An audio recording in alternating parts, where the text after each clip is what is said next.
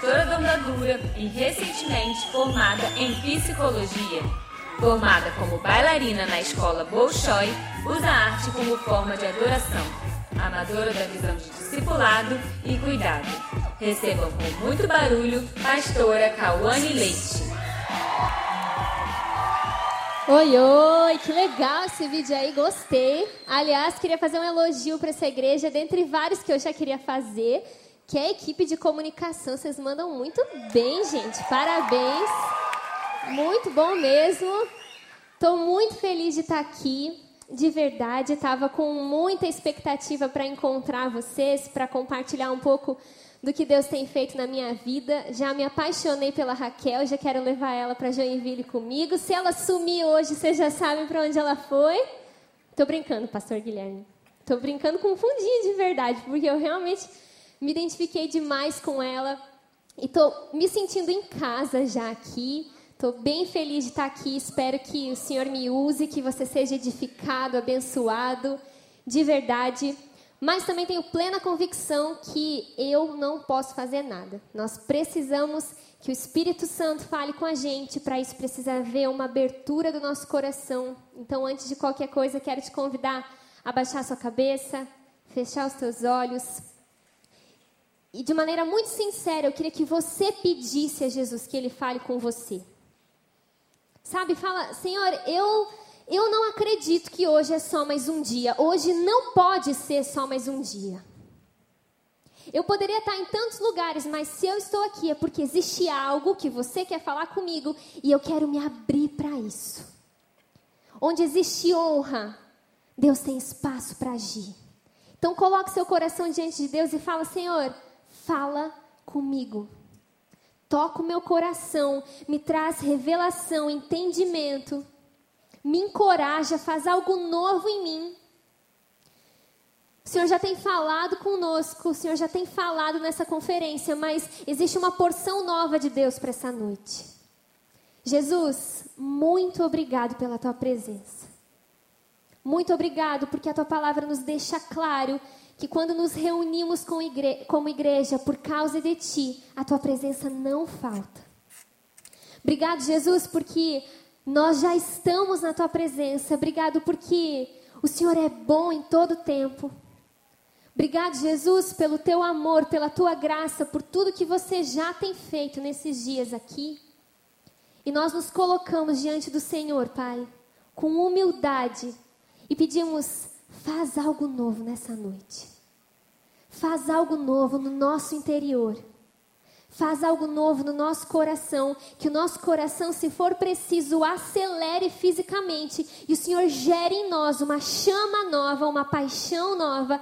Nós desejamos mais de Ti. Nós temos fome para saber aquilo que o Senhor quer de nós e nós nos abrimos para isso, no nome de Jesus. Amém. Amém. Hoje no almoço, conversando com a Raquel e com a Thaís, eu fiquei muito feliz em ouvir aquilo que Deus tem ministrado vocês como igreja, em especial nesse tempo aqui da conferência. Ouvi que tem gente muito faminta por Deus, gente que entende que faz parte de um avivamento. E eu fiquei muito feliz porque nós estamos muito sintonizados naquilo que a gente acredita e naquilo que a gente pensa. Inclusive, muitas coisas que nós vivemos lá na onda nós nos identificamos, muitas coisas são parecidas, como o trabalho em células, o discipulado e a compreensão de que nós não estamos nessa terra para brincar. Nós estamos aqui para mudar o mundo e existe um mundo clamando pela nossa manifestação. Eu fiquei muito feliz de entender que isso é uma realidade aqui também e, e muitos têm acreditado nisso e têm desejado viver isso.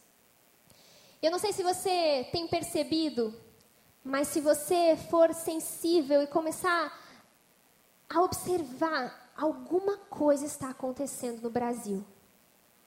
Vocês concordam comigo? Vocês conseguem sentir como se fosse o cheirinho da chuva, assim como se Deus estivesse levantando um exército. Como se Deus estivesse preparando gente, talvez fraca, como eu e você, mas disposta a fazer diferença.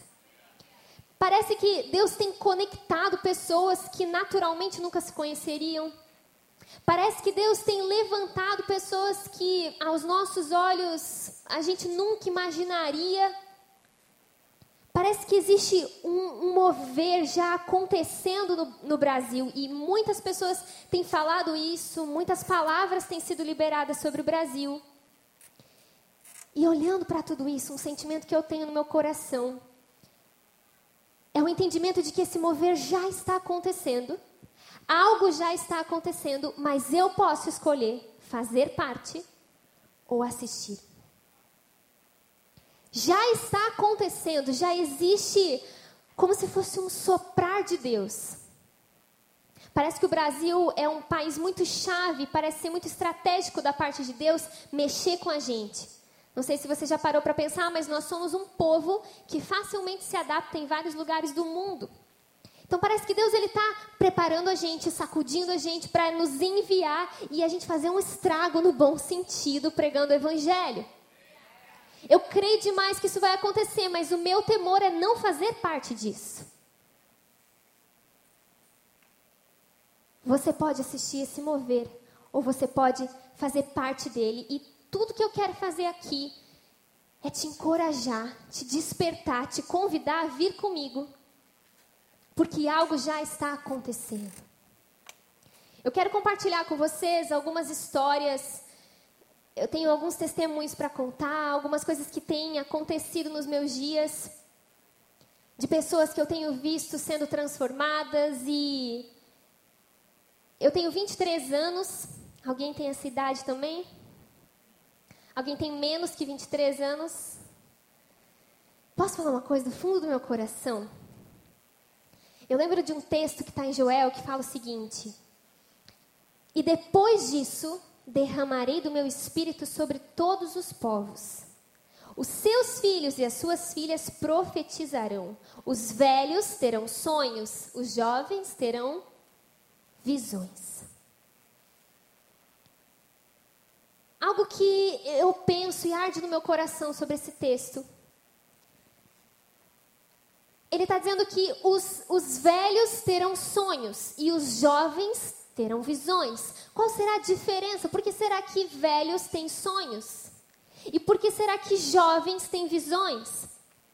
Uma boa perspectiva para a gente analisar esse texto é que velho todo respeito com pessoas que são mais velhas que nós, nós precisamos de vocês e nós precisamos muito aprender com vocês. Mas já, eles já não têm muito tempo para fazer algumas coisas.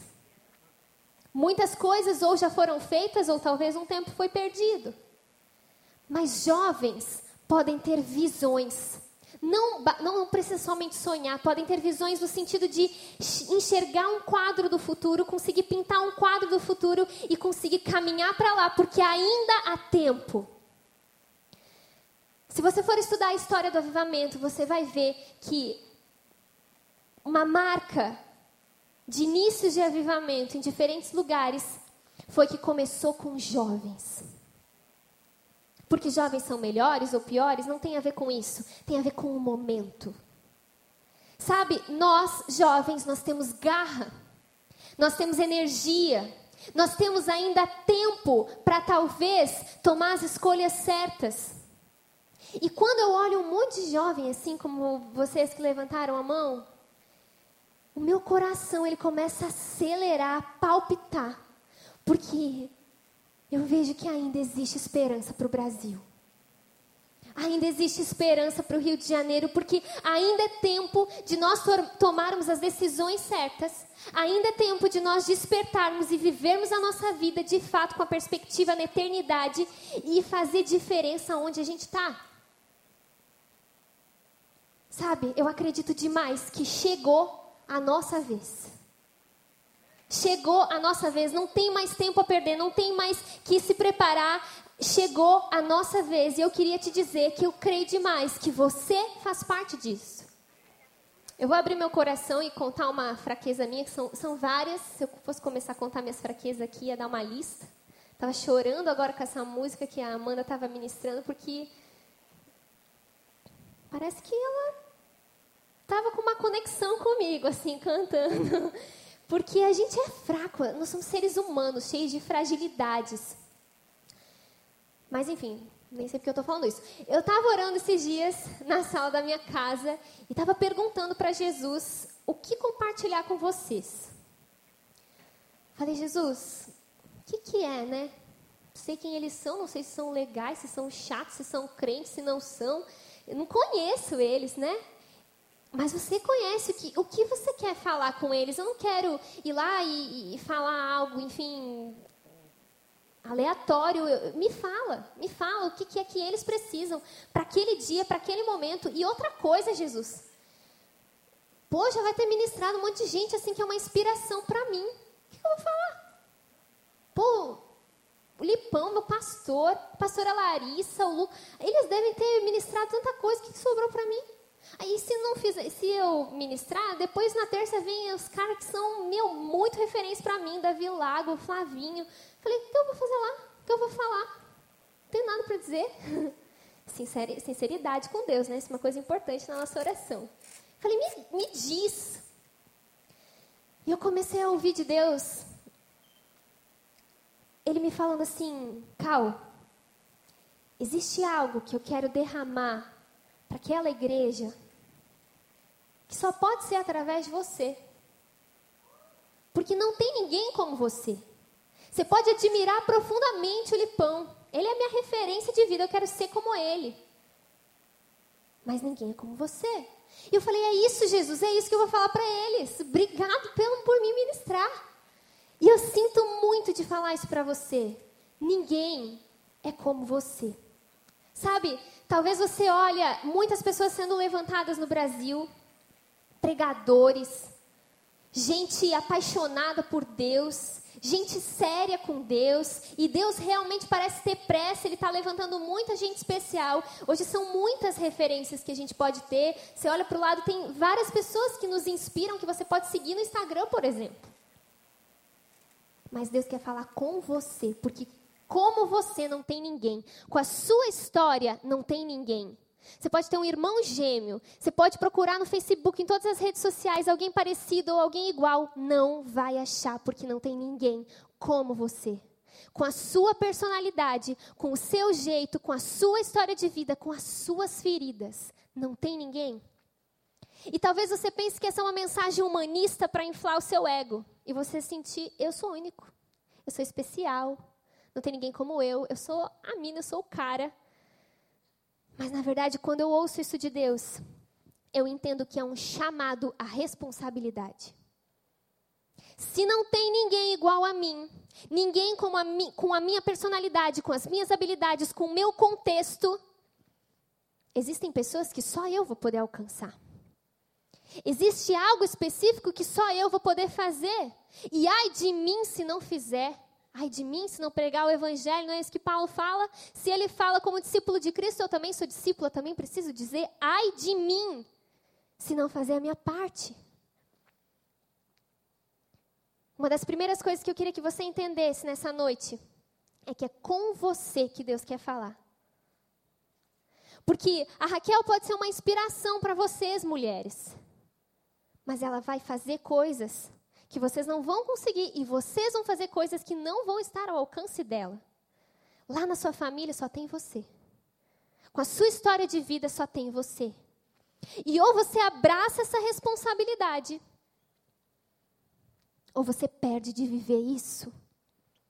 E talvez você olhe para isso e fale assim: "Poxa, mas se você soubesse das minhas fragilidades, Comigo as coisas são mais devagar, sabe? Sempre foi assim mais devagar. Eu preciso de um tempo, eu preciso de um processo um pouco maior. Eu acredito demais em processos.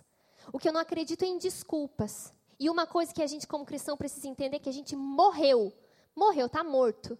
Morto não reclama, morto não sente. Está morto. Quem vive em nós? Cristo.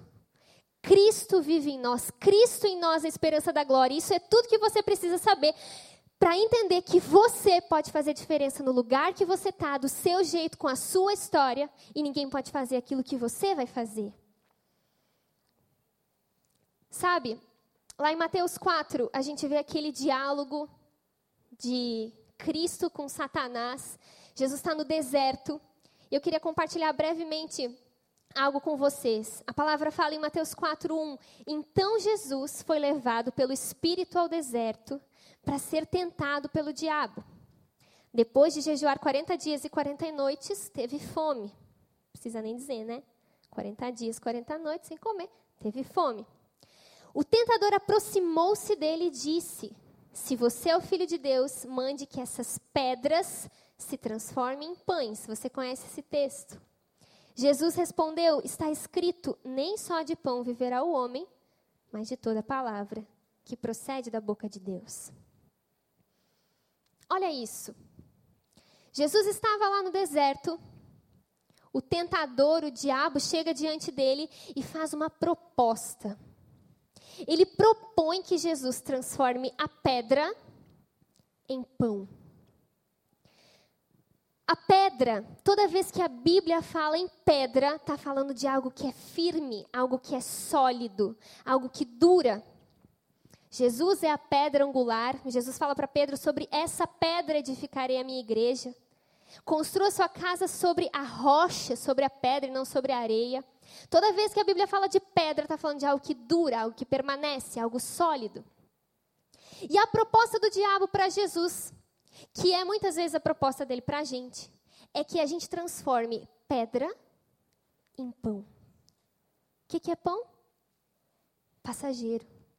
Se você comprar um pão em qualquer lugar aqui hoje, ficar alguns dias o pão lá sem ninguém comer, se você pegar o pão atirar na cabeça de alguém, você mata a pessoa. Fica até uma dica de arma, brincadeira. Porque aquilo vai ficar duro, vai estragar, vai vencer, passou. Agora, atira uma pedra na cabeça de alguém. Tenta comer uma pedra.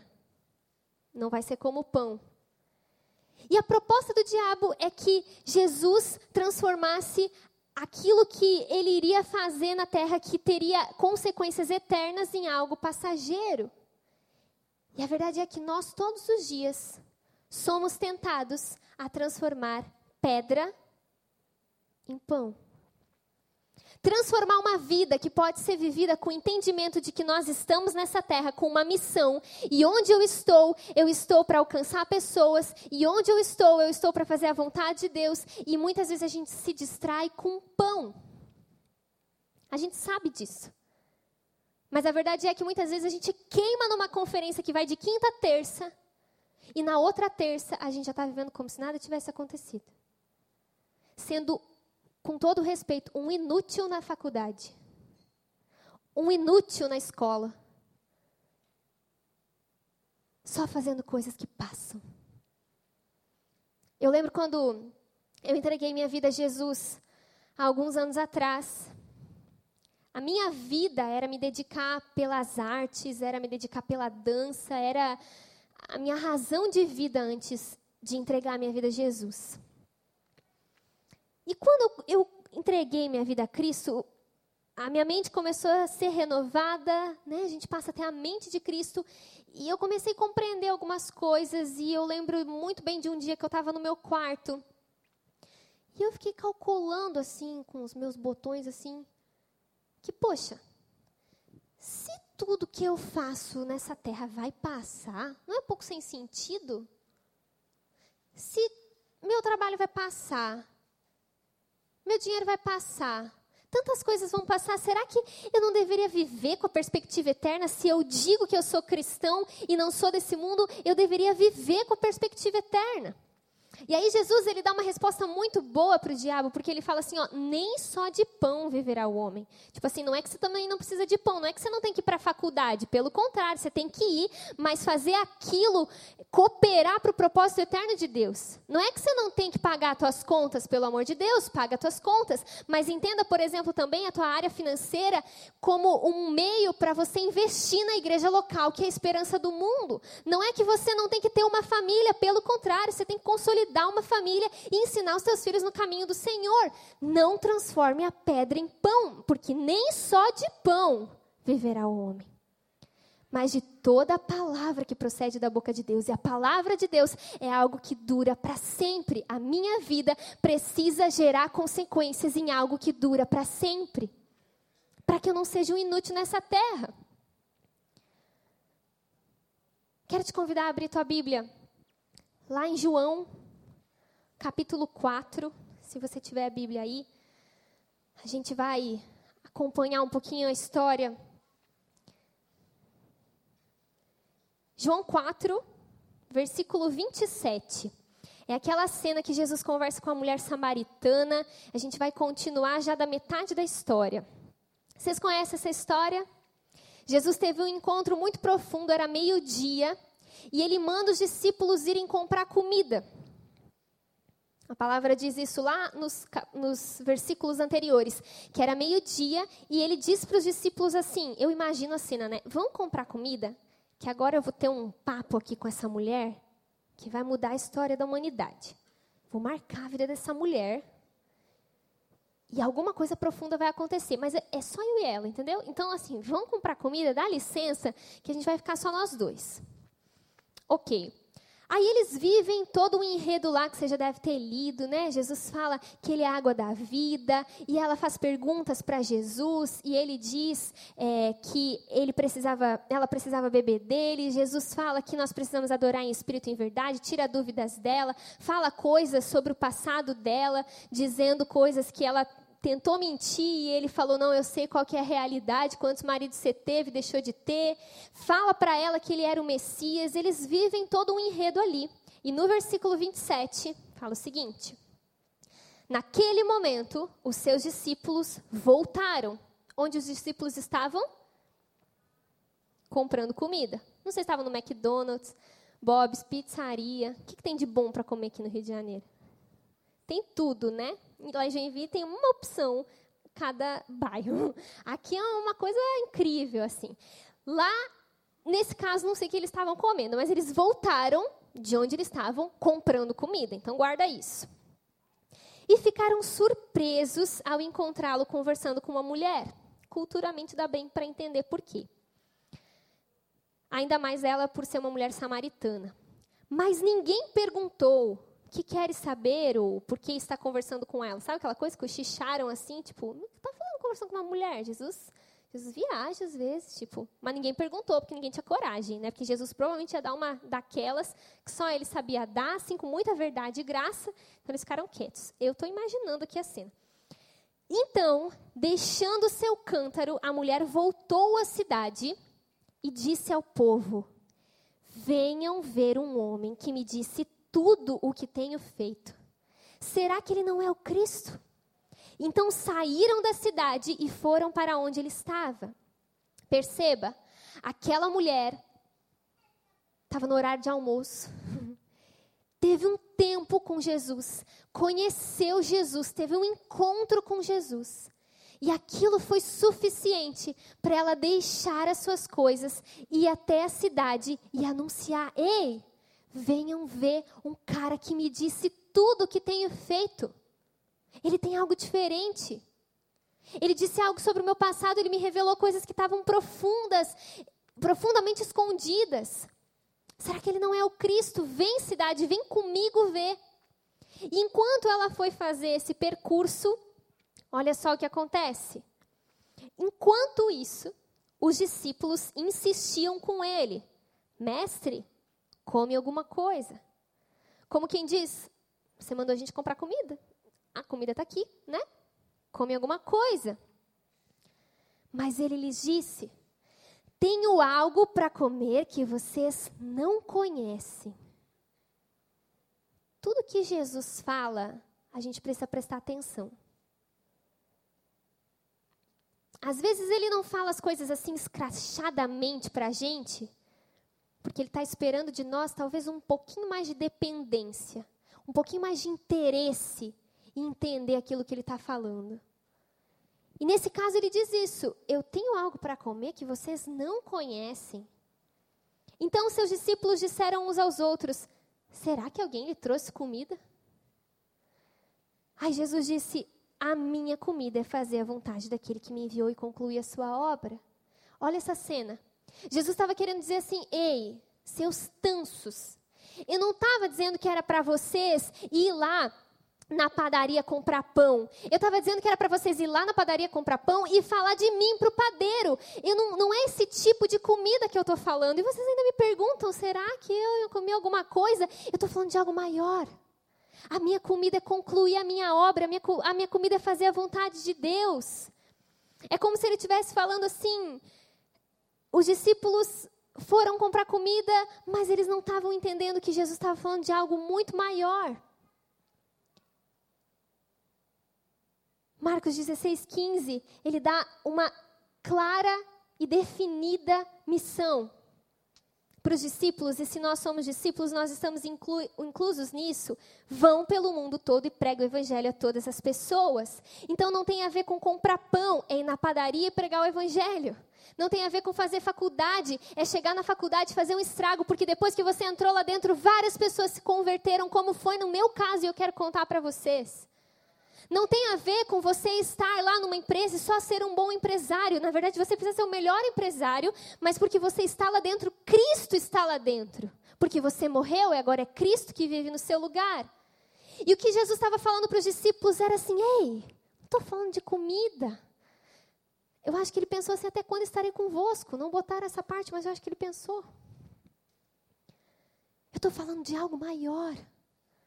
Sabe, a nossa comida o anseio da nossa alma é fazer aquilo que Deus nos chamou para fazer.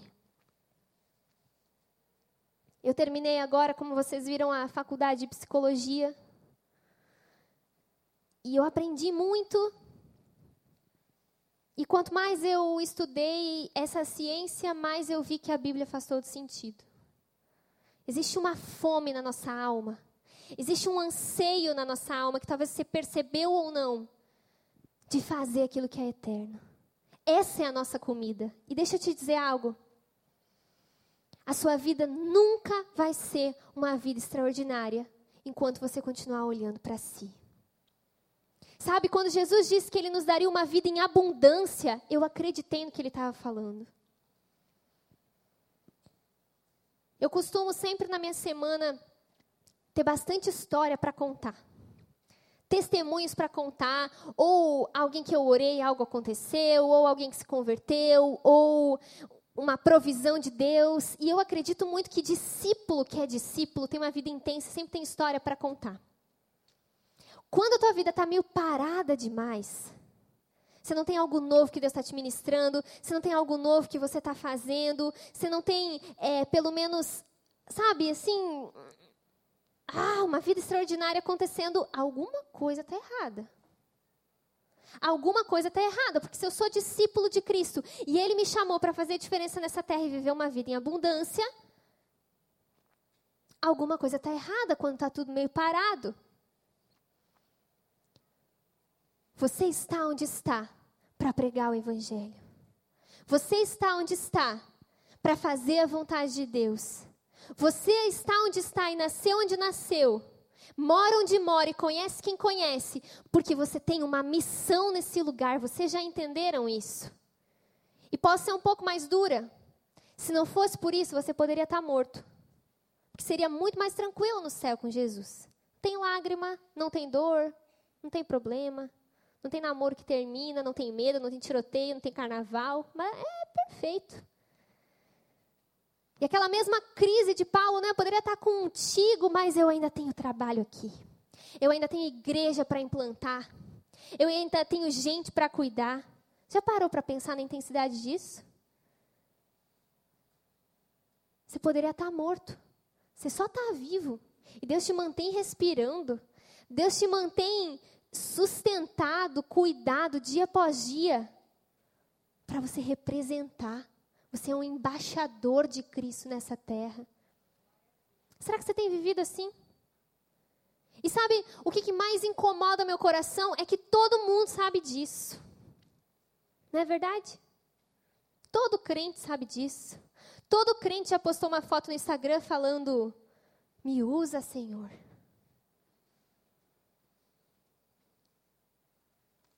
Mas na hora que aparece um ser humano do seu lado e você sente o Espírito Santo incomodando você para orar por ele ou falar algo para ele, muitas vezes a gente amarela. Muitas vezes a gente ignora. Continuando essa história, no versículo 35, lá em João 4 ainda, ele fala: Vocês não dizem, daqui a quatro meses haverá colheita? Eu lhes digo: abram os olhos e vejam os campos, eles estão maduros para a colheita. Olha para a pessoa que está do seu lado e fala assim: abra os olhos. Olha para o Rio de Janeiro. Eu estava conversando hoje com a Raquel e com a Thaís. Que cada vez que eu conheço pessoas lá em Joinville, principalmente pessoas que não conhecem a Cristo, o meu coração se parte. E eu lembro como era a minha vida antes de eu conhecer a Cristo. Isso gera em mim uma profunda responsabilidade, uma profunda compaixão. E quando eu venho aqui para o Rio, parece que algumas coisas aqui são muito escrachadas. Por exemplo, lá em Joinville também tem muita violência, também tem prostituição, também tem homossexualidade, etc. Mas aqui no Rio parece que as coisas são muito visíveis, não é verdade? Você anda na rua, você já enxerga como, como as pessoas estão perdidas. E o que Jesus está falando é muito atual. Vocês dizem, daqui a quatro meses haverá colheita, do tipo, ah, daqui a alguns meses a gente já vai ter, é, vai estar tá melhor preparado, a gente vai ter uma estrutura melhor aqui na igreja. Daqui a quatro meses eu vou começar a pensar em ler a Bíblia para estar tá cheio de Deus. Jesus fala, abram os olhos. Não precisa fazer nada, só olha à tua volta. Só olha para infernal vida do teu colega no teu trabalho. Só olha para o vazio que as pessoas sentem na tua escola. Só abram os olhos e vejam os campos, eles estão maduros para a colheita. Sabe o que Jesus está falando? A hora é agora. Existe uma urgência. Será que você não consegue sentir a dor das pessoas que ainda não conhecem Jesus? Sabe, às vezes eu fico, Senhor, quanto egoísmo meu. Porque eu sei que está tudo bem comigo. Eu sei que quando eu passo por um tempo difícil, a paz de Deus que excede todo entendimento toma meu coração. Eu sei que quando eu choro, eu sou consolada. Eu sei que quando algo dá errado, todas as coisas cooperam para o meu bem. Eu sei que quando eu acho que eu não vou dar conta de alguma coisa, eu posso lembrar que tudo posso naquele que me fortalece. Eu sei que a alegria não é um fruto da circunstância, é um fruto do Espírito. Eu sei, mas os meus amigos não sabem. Minha mãe não sabe. Pessoas da minha família não sabem. Será que isso não mexe com a gente? O suficiente para a gente fazer alguma coisa? Sabe, eu acredito demais no resumo do que Jesus falou. Amem a Deus acima de todas as coisas e ao próximo como a si mesmo. Eu tenho buscado todos os dias da minha vida amar a Deus, porque primeiro eu entendi o amor dele por mim, e aí bate e volta. Mas eu tenho buscado com temor abraçar a responsabilidade de amar o meu próximo. Porque existe uma urgência. Quando eu entrei na faculdade de psicologia cinco anos atrás, é, eu falei algo para Jesus. Eu falei, Jesus, eu quero aprender, eu quero ter uma graduação, obviamente, mas eu quero fazer um estrago nessa faculdade. No mínimo, pessoas têm que te conhecer, alguma coisa tem que acontecer se Cristo começa a fazer uma faculdade, não sou mais eu quem vive, é Cristo que vive em mim. Imagina, Cristo fazendo uma faculdade, Cristo faria no mínimo algumas coisas lá dentro. Faz sentido? Então eu entrei na faculdade e falei, Senhor, eu quero estar atenta a todas as oportunidades. Com sabedoria, que é uma coisa que às vezes nos falta muito. E é bom até que falte, porque a gente pode pedir. Tiago fala isso, né? Que ele dá abundantemente. Mas eu, eu entendi que eu precisava ser sábia, sabe? Não ser aquela, assim, na psicologia tem muita discussão acerca da, da religião, enfim, então, é, às vezes dá uns debates, assim, bem loucos. E eu sabia que não ia ser sábio se eu fosse aquela pessoa que ficava me posicionando com agressividade e, às vezes, assim, perdendo até o respeito e a credibilidade. Eu precisava ser sábia. E eu comecei a entender de Deus que eu ia ter que trabalhar nos bastidores, sabe? Ficar atenta às oportunidades. Eu via alguém chorando, eu saía correndo. Era a minha alegria, porque alguém chorando era uma oportunidade. Às vezes dá vontade de fazer uma tramóia para a pessoa ter que chorar para poder falar com ela. Misericórdia se eu não fiz, mas pensei em fazer. E aí eu falei, Senhor, eu vou fazer assim. Eu vou focar numa pessoa. Eu vou ficar atenta a todas as oportunidades, né? Convidando as pessoas para ir para a onda, falando do que eu vivo, eu vou estar atenta. Mas eu queria focar numa pessoa. Porque eu acredito demais que a gente pode estar atento em várias pessoas, mas é legal a gente ter uma pessoa. E eu lembro que quando eu estudava no Bolshoi, eu foquei numa menina, a Josemara, que hoje é supervisora pastoral na Onda. Demorou, ela brigava comigo, mas quando eu vi a conversão dela, eu vi que vale a pena você esperar e plantar aquele relacionamento até que aquela pessoa entregue a vida a Cristo. E aí eu falei, Senhor, quem é a pessoa? Em que, que eu foco? Porque assim, tu é Deus, né? Então tu já sabe o que está acontecendo no coração da pessoa. Às vezes alguém já está falando com ela, às vezes já tem algo acontecendo. Então me mostra para eu nem perder meu tempo. Me mostra, assim, certeiramente em quem eu devo me aproximar e investir um pouco mais de perto. De repente, primeiro dia de aula, eu vim orando, vim orando por isso, para entender quem era a pessoa que eu ia me aproximar de maneira mais intencional. Primeiro dia de aula, eu conheci uma menina que não era de Joinville. Ela era de outro estado e ela tinha ido para Joinville recentemente, então ela não conhecia ninguém em Joinville. Falei, ó, agora ela conhece eu. Já passou na frente essa menina aí, candidata para ser uma evangélica. aí, ok, continuei observando, atenta, senhor, será que é ela? Eu não gostei dela, o jeito dela. Não queria que fosse ela. Brincadeira, vai que ela assiste isso aqui depois. Eu te amo, amiga, onde você estiver. Mas não era uma pessoa que eu faria amizade, assim, pela personalidade. Aí, de repente, gente, eu descobri que ela morava no meu prédio. No mesmo prédio que eu. Eu falei, gente, é essa menina. Aí, comecei a me aproximar. Eu falei, tá, mas o que, você veio fazer aqui em Joinville? Ah, então a minha irmã estuda no Bolshoi. Eu falei, oh, é tu mesmo. É você que eu vou me aproximar. Pensei, né? Não falei, porque eu tinha que ser plena, que era uma estratégia na minha mente. Aí comecei a me aproximar dela, comecei a conversar com ela, comecei a falar da minha vida para ela e tomar café com ela e ir na casa dela. Ela tinha carro, eu não tinha, ela me levava de carona para a faculdade, maravilhoso. Quando a gente serve a Deus, ele serve a gente. Então assim, foi ótimo. Aí eu comecei a investir nela, assim, orava por ela e contava meu testemunho tal. Aí chegou um dia que ela chegou para mim e falou assim, ó, tô indo embora. Eu vou voltar lá para Goiânia, porque eu não quero fazer psicologia, eu quero fazer medicina. Aí eu falei, pô, Jesus, segundo mês da faculdade. Eu aqui mó focada, já estava agradecendo pela conversão dela, pela conversão dos filhos dela. E agora ela vai voltar eu tentei me consolar, né? Não, mano, nada foi inútil, nenhum trabalho no Senhor é em vão. Paulo falou isso para a igreja de Corinto, deve servir para mim também. E aí ela ia embora. Aí eu fiquei meio, pô, Jesus, tá sacanagem. Eu tô querendo trabalhar para ti, tô querendo fazer alguma coisa, tu nem para me ajudar. Aí ela chegou para mim e falou assim: Cal, olha só, é, eu acho lindo essas coisas que tu fala de Deus para mim. Acho muita luz, sabe? Uma energia diferente, aquela coisa. Eu falei, ah, sim. Uhum. Até acho que o teu signo bate bastante com o meu, a gente se dá super bem. Eu pensei, eu não fiz nada até aqui, fui uma inútil. Mas ok, ela falou assim, só que tudo isso que você fala para mim, eu acho que eu já tenho Deus, sabe? Eu acho que eu já tenho um pouco. Mas assim, tem uma amiga minha, ela estuda na nossa turma, a Priscila. Ela eu posso falar o nome porque um dia ela pode vir até aqui ministrar, que a menina já está voando. Aí ela falou assim: a Priscila, ela, ela precisa muito de Deus. Então, o que, que eu queria fazer? Eu queria que um dia tivesse nós três e tudo isso que você fala para mim, você falasse para ela. Pode ser? Eu falei, cara, eu formei uma promotora de eventos evangelísticos. Né? Ela é e é melhor que eu.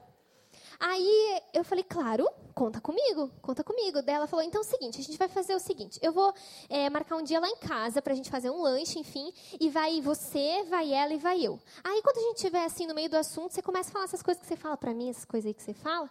Daí eu falei, tá. Uhum. Aí eu, ai meu Deus. E, a, e, a, e essa Priscila não tinha nenhuma abertura com ela, não tinha proximidade nenhuma com ela. Aí fui. Fui lá no encontro que ela marcou, no, no evangelismo que ela marcou. Aí, lembro que a gente estava conversando, tal. Resumo da história, porque senão eu conto muito detalhe aqui.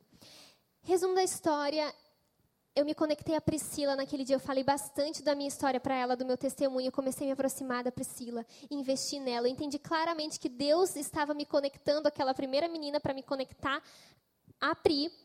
E eu fui me aproximando, me aproximando. A Pri entregou a vida a Jesus. Eu tive o prazer de batizar ela. Hoje ela é uma líder dentro da onda. E depois dela, várias meninas se converteram é, lá da faculdade.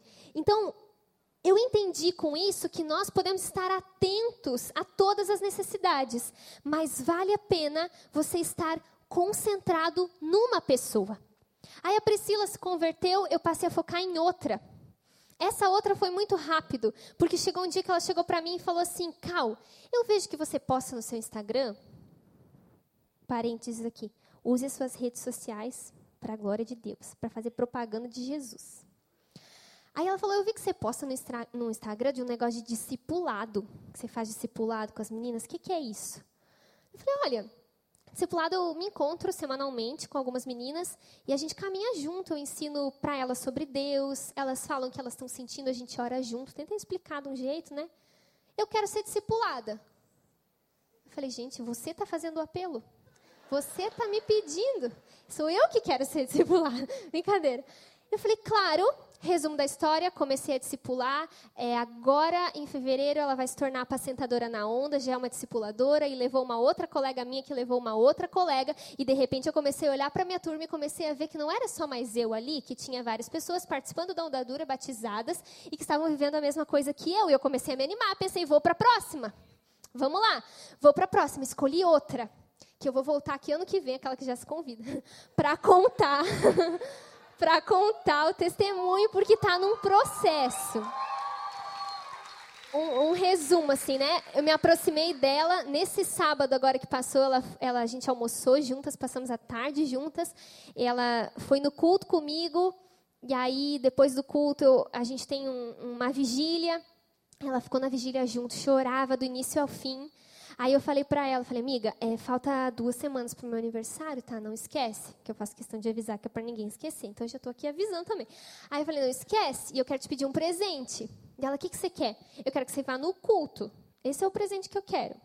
Que ela e já é um grande avanço, sabe?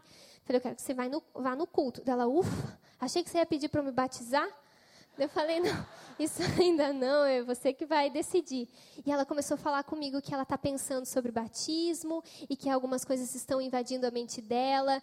E eu nem me acredito de felicidade, porque eu nunca imaginei que essa última poderia se abrir um dia. E eu comecei a perceber que dá certo quando a gente faz a nossa parte. Eu comecei a perceber que de fato eu não sou o Espírito Santo, não tenho poder nenhum para convencer. Mas quando eu faço minha parte, é bizarro o que acontece. Você fica só assistindo a situação, às vezes eu não acredito.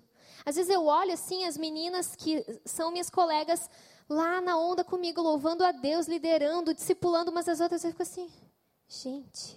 E aí depois disso teve uma outra Ixi, é muita história para contar. Teve uma outra que era casada com uma mulher que também faz psicologia, que entregou a vida a Jesus, se batizou, está separando a mulher. E um monte de testemunho. Porque eu entendi que quando eu entrei naquela faculdade, Cristo entrou naquela faculdade.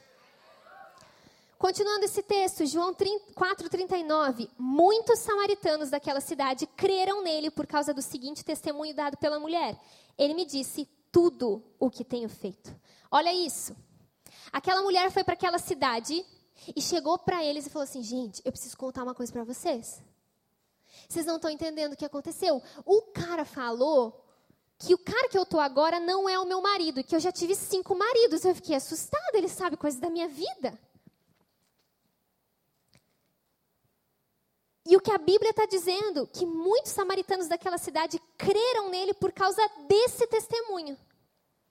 Ou seja, sinais, profecias, revelações, palavras de conhecimento, curas, podem abrir caminho para a gente pregar o Evangelho.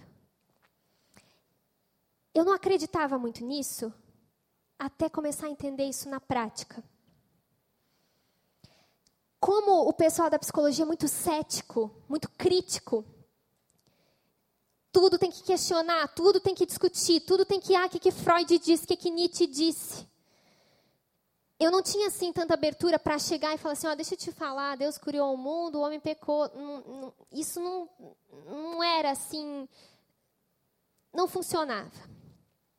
Com algumas pessoas eu senti que eu precisava que Deus fizesse alguma coisa que fizesse a pessoa pensar, cara, que, que coisa bizarra que aconteceu que foi que aconteceu com essas pessoas? Eles creram em Jesus, eles se abriram para aquilo, porque a mulher disse que Jesus tinha falado para ela que ele falou sobre o passado dela, por exemplo. Eu comecei, eu, eu tenho uma, uma prática minha que é assim: quando eu olho para a Bíblia alguém vivendo algo, eu falo assim, eu não admito que esse ser humano viveu isso, eu não vivo. Então está escrito aqui: se o cara curou, se a sombra de Pedro curava, ai de eu preciso curar também com a minha sombra. Nem que seja com o meu Facebook. Vamos modernizar aqui. Mas o que, que Pedro tinha que eu não tenho? Eu tenho muito mais coisa. Eu tenho internet, eu tenho tecnologia, eu tenho. Pedro, nada contra você. Mas eu gosto de pensar que se está na Bíblia, eu posso viver, eu quero. E aí eu comecei a falar, Jesus, esse texto aqui está me incomodando. E aí eu lembrei de Atos 1,8 que a palavra fala, mas receberão poder quando o Espírito Santo descer sobre vocês e serão minhas testemunhas em Jerusalém, toda a Judéia e Samaria até os confins da terra. Repara, nós recebemos poder, você é poderoso. Você é cheio de Deus, tem autoridade em você, tem poder em você. Para quê? Para você ficar sentindo algo bom? Para você ficar queimando e cantando, deixa queimar, deixa queimar. Não é para ser testemunha. É para ser testemunha e se espalhar por todo o Rio de Janeiro, por todo o Brasil e por todo o mundo, manifestando o poder de Deus na prática. E eu comecei a sentir que então isso deveria ser uma realidade na minha vida. A finalidade de receber poder é para ser testemunha. Eu pensei, então preciso usar esse poder lá na faculdade. Aí eu comecei a ficar, sabe assim, quando você fica meio louco assim com esse negócio de eu tenho que viver isso na prática. Aí eu estava num evento da faculdade, uma quadra que tinha lá com todas, todos os alunos de todos os cursos. Aí eu estava lá, assim, participando. Não era uma aula, era um evento que estava todo mundo lá fazendo, nem lembro o que. Acho que era uma feira, tipo uma mostra de trabalhos. E aí eu, assim, Espírito Santo, eu tenho que manifestar poder. Eu sou poderosa. Tu tá em mim, nós, eu tô em ti. Nós temos que fazer alguma coisa. Me fala, me fala. Fiquei ali agoniada. De repente, eu olho para o lado. Eu vejo uma menina com gesso no pé. Eu falei, não, não, não viaje também, né? Porque vamos devagar, vamos começar com uma dor de cabeça aí o Espírito Santo me incomodando. É uma, uma coisa, porque, né, ele incomoda mesmo a gente. Aí meu coração começou a acelerar. Aí eu olhei de novo a menina com gesso no pé. Eu falei, cara, eu não estou acreditando, eu não posso te desobedecer, mas eu não posso fazer isso. Eu entendi claramente de Deus que eu precisava fazer alguma coisa. Né? Porque eu já estava sendo ministrada sobre isso, foi muita coincidência, aquilo naquele momento. Aí eu vi a Talita passando. A Talita é uma menina que eu discipulo também, é supervisora pastoral lá na Onda. Pensei, vou chamar ela, qualquer coisa bota a culpa nela. Foi ela que não teve fé. Eu chamei, Talita, vem aqui. Vem aqui que a gente vai fazer uma coisa aqui agora. Vem aqui. Ela, o que eu tenho aula? Eu falei, não interessa, vem aqui. Só me acompanha. Aí cheguei perto da menina assim, falei, tudo bem? É, tô vendo que tem um... Aconteceu alguma coisa? Bem idiota, assim. Aí a, a menina falou assim, cara, eu, eu torci o pé, não lembro exatamente o que, que era, mas eu estou muito triste. Eu nem conhecia ela. Eu falei, tá, você faz que curso? Ela falou, ah, eu faço físio. Eu falei, opa, então realmente não tem solução, né? Que você entende disso? Meu, só Deus para curar, né? Meu, deve estar tá difícil para ti. Aí ela falou assim, é, não, e deixa eu te contar, eu tô com uma viagem marcada para a Europa na semana que vem. Eu estava pagando essa viagem, investindo, uma preparação, e eu vou ter que ir assim, já imaginou as fotos lá? Eu falei, pô, complicadas as fotos, né? E o todo o resto, e, né? Daí eu fiquei olhando para a Thalita, assim, da Thalita, tipo, faz isso, deu. Eu fiquei, eu obedeço a Thalita ou a Deus? A Thalita ou a Deus? Aí eu falei assim, cara, E uma semana antes tinha acontecido uma coisa na onda, que era um, um, um outro menino que estava com gesso no pé, a galera tinha orado, ele tinha saído andando. Daí eu falei, vou contar para ela, né? Não tem nada a perder. Eu falei, ó, é, deixa eu te falar uma coisa. Não sei se tu acredita nessas coisas, não sei nem se eu acredito, mas assim, lá na igreja que eu vou, lá na igreja que eu vou, tem um, um, um menino que ele estava com uma coisa bem parecida, não sei se é a mesma coisa, e oraram por ele. Você acredita que tiraram a, a tala lá ele saiu andando dela? Sério? Eu falei, sério? Nem a gente acredita. Sim. E daí ela falou, meu, que loucura. Eu falei, olha, se você quiser, a gente, eu e a Thalita, a gente acredita em Deus, a gente pode orar por você. Ela, sério? Eu falei, claro, a gente pode orar, é 10 reais, brincadeira. Daí eu falei assim, ó, pra gente, pra acessar, é quase um stand-up aqui. Tô me achando uma pessoa super engraçada que vocês riem de tudo. Tá. Aí, aí ela falou assim, ó. Eu pensei assim, não, ela vai passar vergonha, né? Se a gente se ajoelhar aqui e começar, ô Espírito Santo. Eu vou passar mais vergonha ainda, porque não, não cabia naquele momento. Por isso eu digo, sabedoria. Não seja um crente daqueles que entram no ônibus gritando Jesus te ama, que talvez vão te odiar mais do que te amar. Então, tem sabedoria, né? Tem um jeitinho para tudo. Eu falei assim, vamos para uma sala, que a gente vai ficar mais à vontade. Aí vem a menina abraçada em mim, Natalita, assim, né? Mancando. A gente foi lá na sala, ela sentou. A gente falou, olha, a gente realmente crê, tá? Que Deus, ele é real, que ele pode fazer milagres. Se ele não curar você, ele tem algum propósito nisso. Isso não tira dele a bondade dele, mas nós, como filhas, nós entendemos que nós podemos nos achegar confiadamente. Eu não falei essa parte que ela não ia entender, mas estou falando para vocês. Confiadamente no trono da graça e pedir. Então a gente vai pedir. A gente se ajoelhou colocamos a mão sobre o pé dela e a gente começou a orar, orar, orar. Aí ela começou a mexer assim, e a gente falou: e aí? Diminuiu a dor? Tá igual. Eu falei: Thalita. Não tá jejuando, Thalita. Aí eu falei: vamos de novo. Se Deus não quiser curar, ele tem alguma coisa, vai que as fotos vão ficar, né, marcar a tua história lá na Europa, assim. Vamos orar. Jesus, pelo amor de ti mesmo, cura esse pé. Enfim, a gente foi orando. E aí ela foi, cara, tá sumindo a dor, tá sumindo a dor. Até que ela falou que a dor diminuiu muito. Ela não tirou o gesso, não tirou o que estava lá. Mas ela falou, cara, eu tô impressionada, porque realmente a dor sumiu muito. Não ia mentir para vocês. Mas assim, já que vocês estão aqui, dá para orar por outras coisas? Eu falei, claro, pode falar. E a menina começou a chorar. Ela falou, cara, eu tô muito mal o meu namoro tá uma droga, eu não vejo sentido na minha vida. E ela começou a abrir o coração e chorar e abrir o coração. E eu e a Thalita, a gente pôde falar de Cristo. Não tinha a ver com a cura física, tinha a ver com uma cura eterna. E a gente pregou o evangelho para aquela menina, ela aceitou o convite de ir para a onda. E nós também fomos tratados em aprender a dar um passo de fé e entender que nós estamos onde estamos para fazer diferença. Foi muito legal. E depois disso, eu comecei a ficar viciada nisso esse negócio de ser poderosa. Eu lembro que tem uma colega minha que ela é muito. Vou contar mais dois exemplos. Uma colega minha que ela é toda assim dos das vibrações, sabe? Ela faz dança circular, daí tem umas mandala, tem uns vestidos que faz umas danças assim. Deu para entender o perfil, né? Aí eu falei, eu falei, cara, eu não tenho nenhuma abertura com ela, porque fala Jesus, ela já sente um ruim. Né? Fala evangelho. E a pior coisa que eu tinha na faculdade era ser pastora. Esse nome acabava comigo. Porque eu queria ser só um ser humano infiltrado ali. Não queria que descobrissem que eu era uma pastora, entende? Porque você fala que você é pastora, um, um homossexual que está conversando com você já se afasta, porque acha que você vai julgar ou algo do tipo. Então, para ver quem não é pastor, não tem esse título ainda, melhor.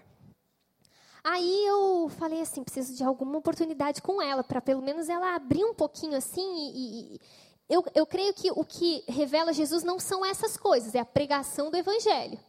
Mas isso dá abertura, vocês estão entendendo, né? Aí eu comecei a perceber que essa minha amiga, toda vez que ela ficava doente, ela se aproximava de mim. Porque ela sabe que eu oro por quem está doente, que era uma costume meu. Aí eu comecei a perceber que toda vez que ela estava meio doente, ela meio que chegava assim para mim, sabe? Ai, eu tô com tanta dor de garganta. Eu, é. Ai, não sei, já tomei remédio. Detalhe, ela era formada em farmácia, então ela, remédio não era um problema para ela de entender, ela entendia. Ah, mas eu tô com uma dor, assim, uma fraqueza, sabe? E eu sacava no ar, assim, que justamente para mim, só que ela não ia dar o braço a torcer e pedir para eu orar por ela. Aí teve um dia que ela chegou assim e falou: Ai, eu tô tão ruim, eu precisava estar tá bem, eu tô com dor de garganta. Eu falei: Cara, ela tá pedindo para orar por ela, eu preciso fazer alguma coisa. Eu tinha medo porque ela era muito fechada. Mas eu falei: Cara, é ela que tá pedindo, não sou eu. E aí eu falei assim: Olha, eu pensei que para ela também não ia caber orar no meio do corredor. Ela ia me odiar para sempre. Aí eu olhei para ela e falei assim: é, Amiga, é, você está com dor de garganta, é isso? Gripe. Faz assim. Vai para tua casa, eu vou orar por você. Até hoje, meia-noite, você não vai estar tá sentindo mais dor. Ela, sério? Eu falei, sério, eu vou orar por você, você vai estar tá curada. Até hoje, meia-noite. Ela saiu e eu saí, Senhor, pelo amor de Deus, faz alguma coisa, não me faz passar vergonha, não passe vergonha por causa de mim. Me perdoa se eu errei, me perdoa se eu fui muito precipitada, mas por favor, cura essa mulher, faz alguma coisa, porque eu não sei porque eu falei isso, mas eu, eu acho que foi o Espírito Santo. Enfim, Jesus, me ajuda. Sério, eu realmente clamei assim para Deus. Eu falei, Jesus, perdão por todos os meus pecados, tudo que eu errei até aqui, mas por favor, cura ela. Algo, algo precisa acontecer com ela. E não é por causa de mim, é por causa de ti. Tu tá entendendo? Então, faz aí tua parte. Uma hora da madrugada, eu mandei mensagem para ela e falei, e aí, você tá melhor? Ela falou, eu tô melhor e impressionada. Sumiu a dor de garganta, sumiu a gripe, eu tô assustada. E eu quero que você me conte mais sobre como você fez isso que ela é toda dos charambá, assim, né? Então ela pensou que o que era um ritual, alguma coisa do tipo. Mas com isso eu ganhei abertura para contar meu testemunho e pregar o evangelho. Ela aceitou ir no evento da onda comigo. Ela ainda não entregou a vida a Cristo, mas é outra que está no processo. Mais um exemplo, eu tenho um colega que eu amo demais, que não é mais meu colega, que é pansexual. E eu falei, eu preciso fazer alguma coisa com esse menino. Ele é especial demais. Eu preciso revelar de alguma forma o teu amor. Deus me dá um sonho, me dá uma palavra de conhecimento sobre a vida dele. Me dá, sabe? Às vezes eu acho que Deus ele ele fez essas coisas não porque ai, tem algo diferente em mim, enfim, mas porque ele viu um coração disposto a ser usado por ele, pessoas precisando dele, e isso é a junção perfeita. Ele tem prazer, na verdade, ele é o maior interessado em se revelar, a gente só é um instrumento. Muitas vezes a gente não vê essas coisas acontecendo no nosso dia a dia porque a gente não tem cara de pau suficiente para dizer: Deus, vamos lá, que loucura a gente vai fazer hoje? E aí, não é que eu tive um sonho com ele? Eu acordei assim e falei: caraca, será que esse sonho Freud explica ou Jesus explica? Comecei a orar e eu senti de Deus de compartilhar com ele. Compartilhei o sonho, fez sentido para ele, ele chorou muito. Eu falei algumas coisas sobre o amor de Deus, porque eu creio muito que a lei reforma, mas a graça transforma. Ele precisava compreender o amor de Deus. Ninguém ama a Deus sem antes compreender o amor dele. Vocês ouviram isso na quinta-feira? E aí eu comecei a contar para ele a história e ele começou a chorar. E ele falou: "Cara, a gente pode marcar um café? Eu quero ouvir mais sobre isso que tu crê. Eu quero ouvir mais sobre a tua fé. Eu falei, uau. E eu fiquei feliz porque aquele sinal, aquela experiência foi que possibilitou uma abertura para eu falar para ele. A finalidade de receber poder é para ser testemunha. Você tem poder. Há alguns meses atrás, eu não acreditava muito nessas coisas. Sabe que eu podia orar por alguém, alguém ser curado? Que eu podia orar por alguém, Deus me trazer uma palavra muito específica, muito certeira. E, e essas histórias que eu estou contando, eu trouxe comigo a Júlia, que é supervisora pastoral lá na Onda, discípula minha, uma das próximas pastoras da Onda. Se eu chamar ela aqui, ela vai contar uns 15 testemunhos para vocês também e várias outras pessoas, porque não precisa ser alguém especial, precisa ser Cristo. Você tem poder. O Espírito Santo habita em você. O Espírito Santo, está entendendo isso? Que tem todo o poder, que tem toda a sabedoria, que nos guia em toda a verdade, habita em você. E isso pode se tornar rotina. Eu não estou te contando histórias, eu poderia contar mais várias. Pode me chamar depois que eu faço questão de contar mais algumas. Eu tive que selecionar aqui. Porque isso não é para ser uma coisa de uma vez na vida, outra na morte. Isso é para ser o nosso dia a dia. Como era o dia a dia dos discípulos? Não era curando? Não era pregando o evangelho? Não era fazendo a diferença? Se eles vivem, eu também quero. Se eles vivem, eu também quero, porque eu também sou discípula de Cristo. E onde eu piso, Cristo pisa. E quando eu falo, Cristo fala, porque não sou mais eu quem vivo, é Cristo que vive em mim. E Cristo em nós é a esperança da glória. Cristo em nós é a esperança para o Rio de Janeiro. Cristo em nós é a esperança para essa igreja. Cristo em nós é a esperança para sua família. Cristo não tem a ver com você, é Cristo em você. Agora você vai duvidar do que Cristo pode fazer? Eu duvido do que eu posso fazer, mas eu morri. Cristo em mim fez um estrago naquela faculdade.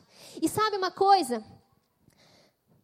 Eu amo aquele texto de Atos 17, 6, que fala sobre o que estava acontecendo naquela igreja. Eles dizem: esses homens que têm causado alvoroço por todo o mundo agora chegaram aqui. Eu quero ser essa menina. Eu estudei psicologia numa faculdade e agora estou pensando em fazer pós em outra. E sabe o que eu queria que as pessoas falassem, os professores, os alunos daquela faculdade? Aquela menina que causou um alvoroço na faculdade está chegando aqui. Cuidado com ela. Cuidado com ela, porque macumbeiro se converte, ateu se converte porque ela tem causado um alvoroço, porque não é ela, é Cristo nela. Onde você chegar, onde você pisar, você precisa causar um alvoroço. Você precisa virar tudo de cabeça para baixo, porque Cristo habita em você. E posso te dizer isso? É uma, eu posso dizer uma coisa, é uma vida, é uma adrenalina. É uma aventura atrás da outra. Cristão não nasceu para viver uma vida chata. Deus que me livre, senão eu ficava lá pulando carnaval, que era bem melhor. Eu quero viver uma vida cheia de aventura. Perguntando, pai, o que a gente vai fazer hoje? Quem a gente vai edificar hoje? Quem eu vou abraçar hoje?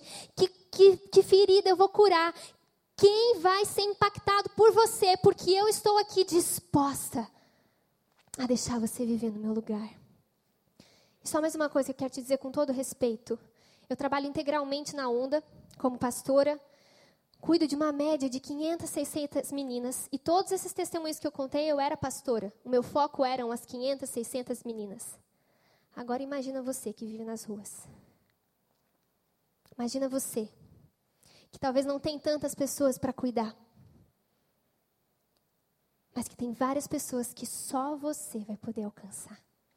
Se eu pudesse, eu chegava na sua família e pregava o evangelho. Se eu pudesse, eu chegava na sua faculdade e pregava o evangelho. Mas eu não posso. Existem coisas que só você pode fazer. Porque você está nesse contexto. Porque é você que está nesse lugar. Porque é você que tem essa história. Sabe? A gente só tem uma vida. Finalizando esse tempo aqui, eu quero te dizer isso. A gente só tem uma vida. Eu lembro que quando eu entrei na onda, eu não sabia nada. Sabe a história que todo mundo sabe de Jonas? Eu não sabia porque eu não ia na igreja quando eu era pequena. Eu não sabia nada de evangelho, de Bíblia, eu não sabia nada, nada. Para mim era assim, eu nunca tinha pisado numa igreja evangélica. Mas quando eu comecei a fazer parte de um grupo pequeno, eu comecei a ter uma fome. Uma fome e, e um anseio, um desejo. Eu comecei a entender que não é preciso muito para Deus fazer. É preciso vontade. Não é preciso habilidades suas, não é preciso competências suas, é preciso disposição. Eu sou fraca como você, tenho medos como você, dúvidas como você, mas eu entendi que a minha vida pode ser extraordinária e eu posso levar outras pessoas a viverem uma vida extraordinária comigo. Eu creio demais. Eu, entre, eu entreguei minha vida a Jesus com 17 anos.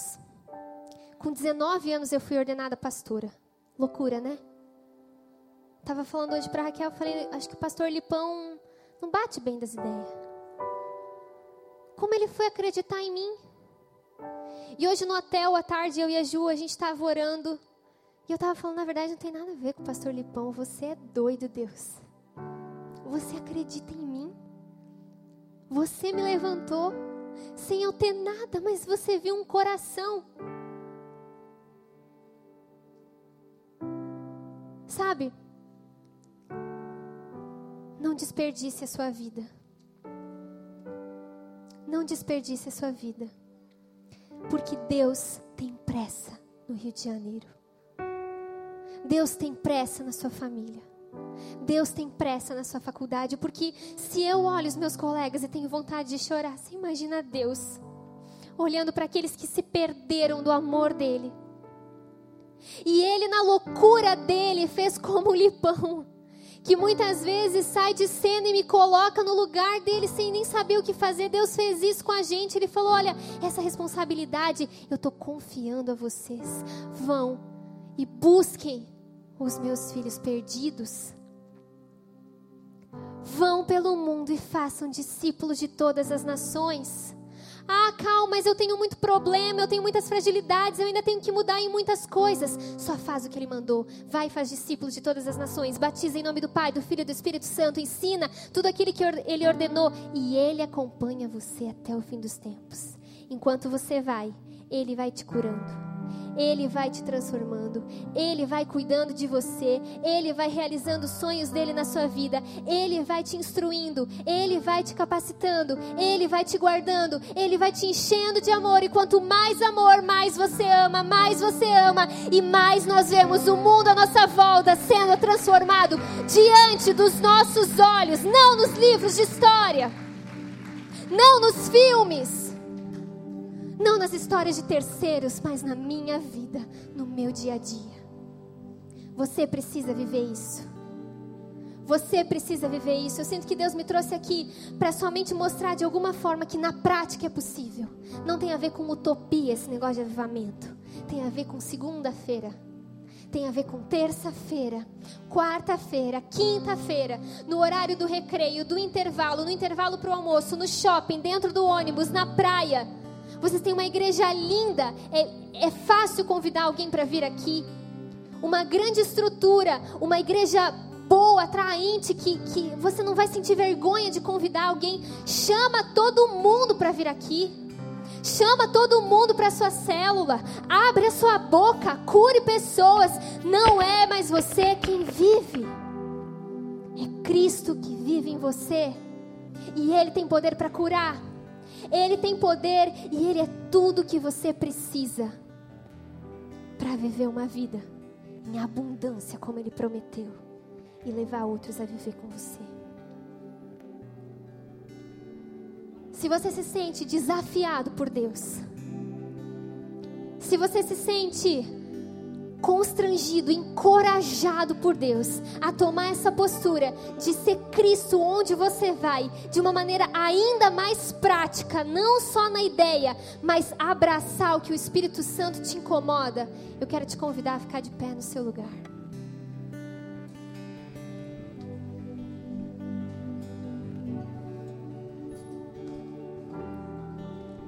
Feche os seus olhos.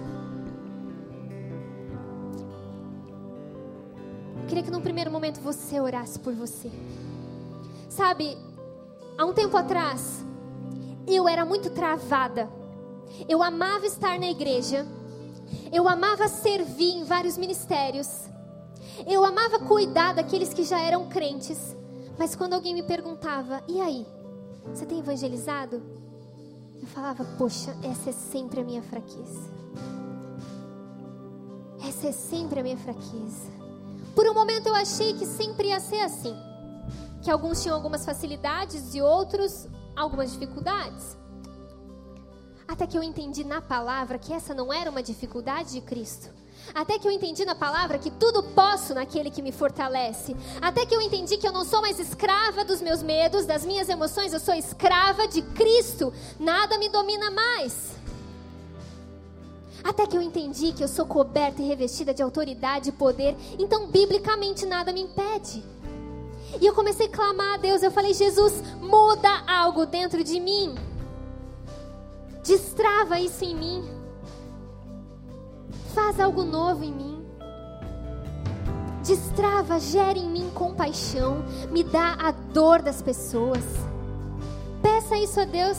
Ele vai gerar isso em você, mas pede como quem está pedindo para o próprio Deus, aquele que é poderoso para fazer infinitamente mais e você ter mais testemunhos que eu para contar. Fala, Jesus, eu não posso ser um inútil onde eu estou.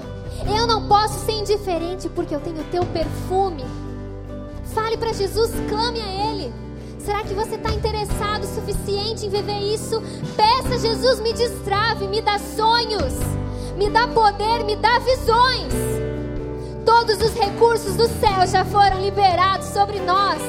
Está tudo liberado. Quando ele disse está consumado, ele não estava brincando, está consumado.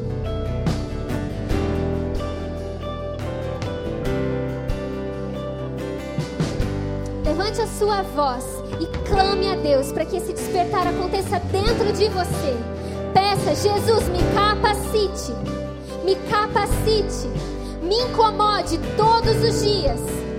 Fala comigo quando eu estiver diante de alguém.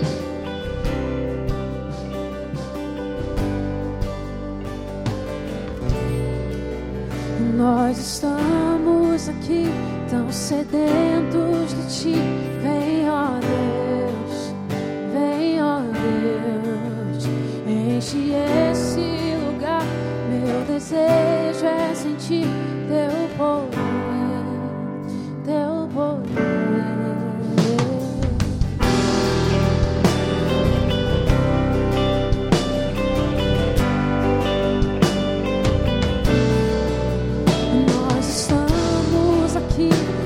sedentos de ti. Vem, ó Deus, vem, ó Deus, enche este lugar. Meu desejo é sentir teu poder,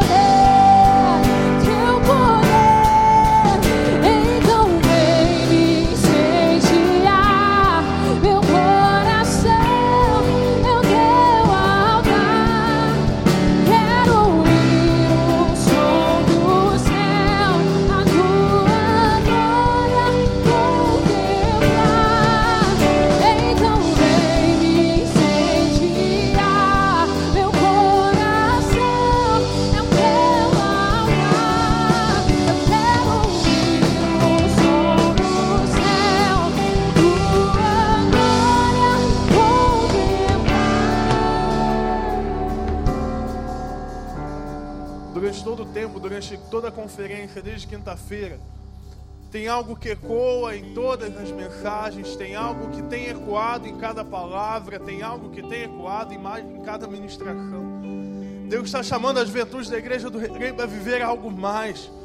Deus está desafiando você a viver um, algo um pouco maior, a ver algo além dos teus interesses, algo além das tuas limitações, a viver algo além do que você tem vivido. Eu creio não em uma juventude que simplesmente passa pelo mundo, mas uma juventude que muda a história de uma nação. Mas isso começa a partir da tua decisão, porque quando você faz uma escolha de viver mais com Deus, outras pessoas são imediatamente impactadas, porque quando você vive mais com Deus, o Espírito Santo transborda na tua vida e transborda na vida de alguém. Eu quero te convidar, você que tem se sentido tocado, não somente hoje, mas durante toda a conferência, a viver mais de Deus, já vir até aqui à frente. Você que fala, pastor, eu quero viver mais do Senhor, eu quero ver mais do que eu tenho vivido, eu quero ver o sobrenatural do Senhor, eu quero andar onde ninguém andou, eu quero fazer coisas que ninguém fez, eu quero viver o que Paulo e Pedro viviam, eu quero viver o que Jesus vivia. Não importa se não vai dar aqui na frente, vem cá, fica no teu lugar, não fica com medo de não dar, não. A gente dá um jeito, vem. Quero te convidar a ficar de joelho no teu lugar. Vem, pode continuar vindo, não tem problema. Vai para os corredores, vai para os cantos. Pastora Cauane, por favor. Vem, meu irmão, pode vir, não fica com medo de vir. Vem.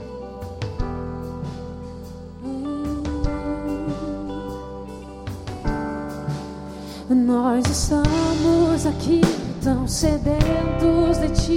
Vem, ó Deus, vem, ó Deus, enche este lugar. Meu desejo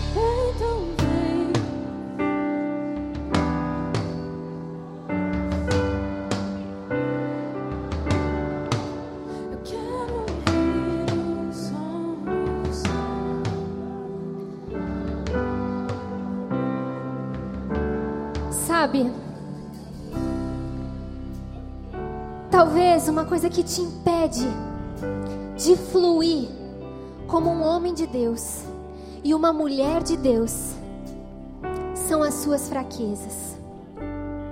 Talvez você tenha problema com a sua autoestima. Talvez você tenha problema porque a sua personalidade não é de alguém tão extrovertido, tão comunicativo. Talvez a sua luta não é para levar pessoas a Cristo porque você ainda está tentando achar um jeito de não se desviar. Te lembrar que uma pessoa fraca é uma pessoa em potencial para a força de Deus se manifestar. E onde abundou o pecado, superabundou a graça. Sabe quando Deus olha para você, ele vê Cristo, você é puro. Talvez você possa estar sentindo algo te condenando, te acusando. Você é puro, você é perdoado. Não foi em vão que ele fez por você na cruz. Você não é incapaz. Isso é uma mentira do diabo para te confundir. Você não é incapaz. Cristo em você tudo pode fazer. Ah, mas eu, eu tenho muitas fraquezas. Sabe o que são as suas fraquezas? São coisas que Deus colocou na sua bagagem e são a sua maior força. Eu tenho um histórico de fraqueza. E por causa das minhas fraquezas, eu tenho aprendido a ser sensível à dor do outro. Se você tem fraqueza, agradeça a Deus. Se você tem dores, agradeça a Deus. Se você tem dificuldades, agradeça a Deus, porque é isso que vai te colocar num lugar de dependência. Não é a sua força, não é o seu poder, não é a sua personalidade, não é a sua capacidade. Quando eu era pequena, a minha mãe precisou me colocar na aula do- de teatro para ver se eu perdia minha timidez, porque eu nem cumprimentava as pessoas da minha família. Hoje eu tô aqui pregando para vocês, porque Cristo em mim é a esperança, não eu em mim. Negue essas mentiras. E toda vez que vir essas mentiras na sua mente, no seu coração, de que você não consegue, de que você é incapaz, de que com você é diferente, negue, jogue fora. Será que Deus fez todo mundo perfeito, todo mundo para ser usado por Ele e só com você Ele errou? Você não é tão especial assim. Ele acertou. Tudo que você viveu, você precisava ter vivido. E das suas feridas vão sair poder para curar, porque a sua fragilidade é a sua maior força. A sua história vai ministrar pessoas. Essa dificuldade mesmo, ah, imoralidade sexual, você pode curar pessoas através da sua luta diária com isso. Ah, eu sou muito tímido, eu não consigo me expressar. Tem pessoas que eu não conseguiria alcançar com esse meu jeito espalhafatoso, mas você vai alcançar. Espírito Santo, nada pode acontecer genuinamente dentro de nós se não for você, Jesus. Então eu peço que nesse momento o Senhor esteja destravando essas pessoas de maneira poderosa e sobrenatural. A tua palavra fala que quando pedimos no teu nome, você faz acontecer. E eu realmente creio que eu não estou pedindo para Buda, para um alguém qualquer, eu estou pedindo para aquele que tem todo o poder. Então destrave essas pessoas em nome de Jesus. Destrave, Senhor. Eu peço que o Senhor esteja nesse momento derramando dons específicos. Dons de curar, dons de entregar palavras de conhecimento, esteja ampliando a sensibilidade. Que o Senhor leve essas pessoas a terem sonhos proféticos, a enxergarem as coisas como você enxerga. Eu sinto o Senhor liberando dons. Destrave destinos nessa noite, Pai. Enche-os com teu espírito. Reveste-os de autoridade, de poder. Eu peço que nesse momento o Senhor comece a colocar no coração dessas pessoas, na mente delas, algumas pessoas específicas que já estão perto delas. Pessoas que você está interessado e você quer usar esses que estão aqui. Traz nome de pessoas. Traz imagens de pessoas.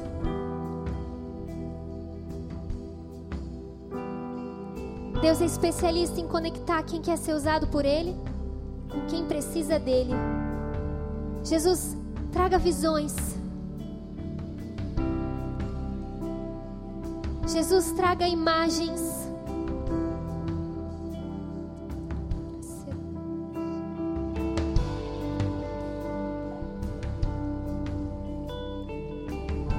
Jesus, traga ideias, estratégias específicas. Se existem pessoas aqui que estão para abrir algum empreendimento e se sentem travadas para fazer isso, eu peço que Jesus, o Senhor, comece a dar direção específica. Se existem pessoas que estão em dúvida sobre que faculdade fazer, existem pessoas aqui que estão em dúvida sobre que faculdade fazer. Se você é essa pessoa, levanta sua mão. Jesus, fale com essas pessoas. Direcione. Coloque essas pessoas onde elas precisam estar. Na área de atuação que elas precisam estar. Elas têm pedido uma direção tua, mas está tudo tão confuso. Não sei se você vai fazer isso agora, mas eu sei que o Senhor já está agindo nisso. Revele para essas pessoas.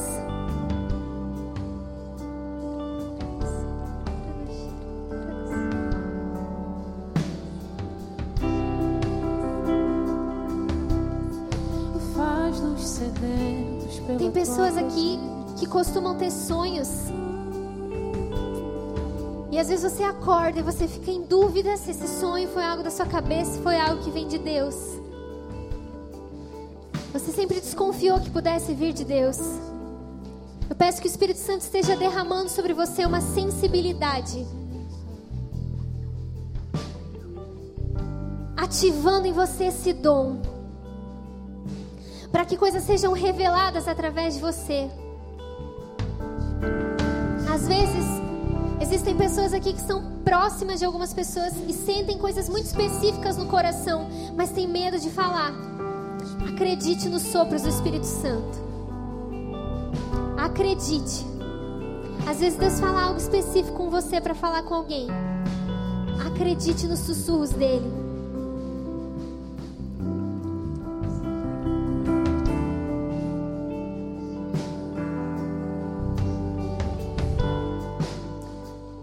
Eu vejo como eu vi uma uma cesta de criança. Como se muitos de vocês estivessem cada um com uma cesta e uma criança ali. Como se você estivesse gerando alguém. Eu sinto o Espírito Santo gerando aqui fertilidade. E eu não estou falando fisicamente, eu estou falando espiritualmente. Fertilidade, pessoas que estavam empacadas para gerar frutos. Deus está destravando isso nessa noite. Eu consigo ver como se fosse cada um segurando um bebê, segurando uma cesta. Você vai gerar filhos. Os seus filhos estão no seu trabalho, na sua família, na sua faculdade. Você vai gerar filhos.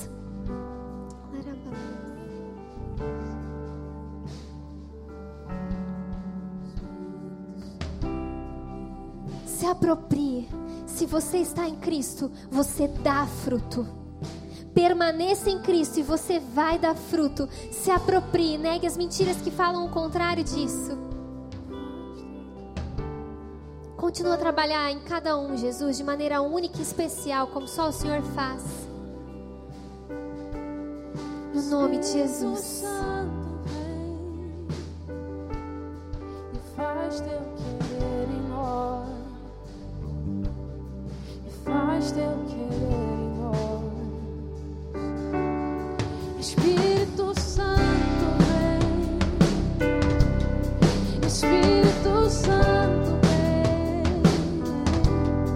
e faz teu querer em nós. E faz teu querer em nós. Fique de pé no teu lugar. Espírito. Santo. Continue glorificando a Deus, adorando ao Senhor.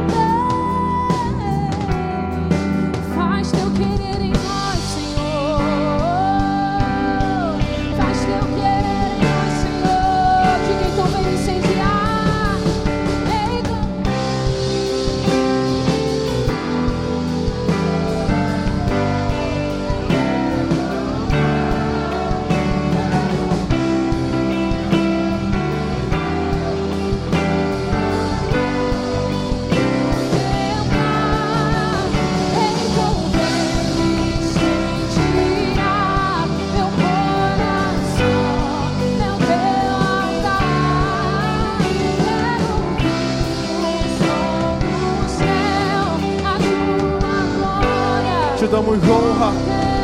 Só a ti damos honra. Levante sua voz. Levante a tua mão nesse lugar. Somente a Ele. Você pode, pode cantar mais alto. As tuas mãos levantadas. Dê glória ao nome do Senhor.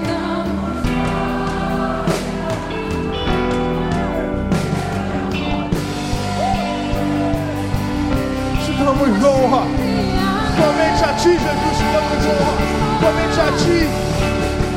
Somente a ti damos honra. Somente a ti glorificamos.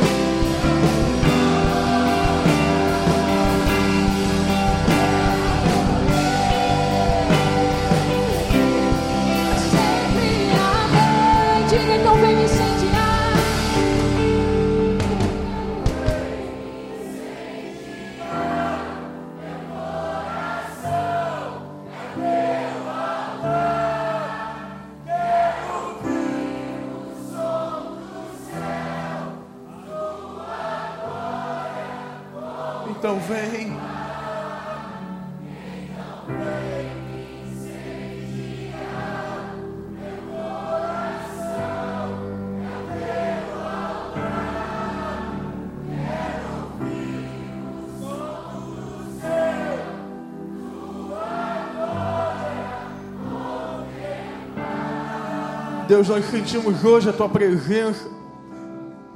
Nós lembramos agora de Atos 2, no momento em que a tua igreja recebeu o Espírito Santo de Deus, e nós sentimos aqui a presença real do Espírito Santo. Ó Espírito Santo, obrigado porque sentimos a tua presença, sentimos o teu mover, sentimos que o Senhor está nesse lugar, sentimos que, ó Espírito Santo, nessa hora os dons foram distribuídos, sentimos que o Senhor nos prepara para o mover sobrenatural de ti. Sentimos que esse ano nós vamos experimentar algo ainda mais diferente. Sentimos que essa conferência já estava preparada pelo Senhor. Deus, muito obrigado pela vida da pastora Cauane, pela vida do pastor Lipão, da pastora Larissa, do pastor Tiago, do Vitor, do Lucas, de cada pessoa que tem ministrado, porque eles foram profetas teus para esse tempo. E nós te agradecemos porque sentimos o teu mover. Sentimos a tua restauração nessa hora. Sabemos que Aquilo estava quebrado não está mais. Agora o Senhor está fazendo todas as coisas novas. E nós te louvamos por isso. Louvamos ao Senhor. Porque o que ouvimos agora, o que vemos nesse lugar, são somente gotas da chuva que o Senhor irá mandar. O que vemos agora e ouvimos são somente o vento do grande temporal de bênçãos que o Senhor irá mandar, do grande mover que o Senhor irá fazer. Obrigado porque o Senhor nos levantou para esse tempo, para essa hora, por mais difícil que ela seja, por mais impossível os desafios pareçam. O Senhor nos levantou nesta geração, nesse tempo, e nós fazemos um voto contigo que em 2018 nós iremos transformar muitas coisas. Em 2018 nós iremos mudar muitas coisas e nós faremos um estrago nas escolas, nas faculdades, nos locais de trabalho. Nós faremos um estrago, Deus, no Rio dos Bandeirantes, no Rio de Janeiro.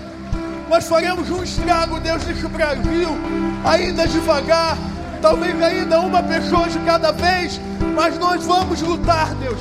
Vamos lutar porque nós queremos um avivamento e vamos lutar por ele, Deus. Obrigado, Pai. Nós oramos a Ti em nome de Jesus. Te damos honra. Te damos glória. Obrigado, Deus. É. Somente Teu é o poder.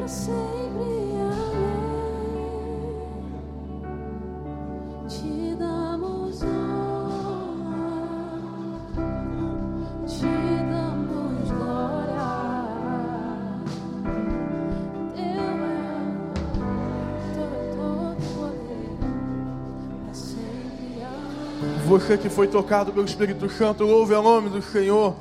Adore ao nome de Jesus. O único que é digno da nossa honra. O único que é digno do teu louvor, da tua adoração. Amém. Amém. Glória a Deus.